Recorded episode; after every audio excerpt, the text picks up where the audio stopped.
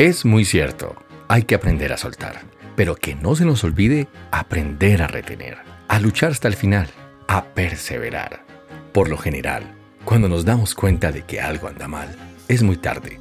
Y para preservar la vida, es necesario soltar lo que murió en nuestros descuidos. Pero aún hay cosas que viven, que merecen otra oportunidad. Se requiere aún más valentía porque es luchar contra el dolor y ego propio, pero al mismo tiempo, por algo o alguien.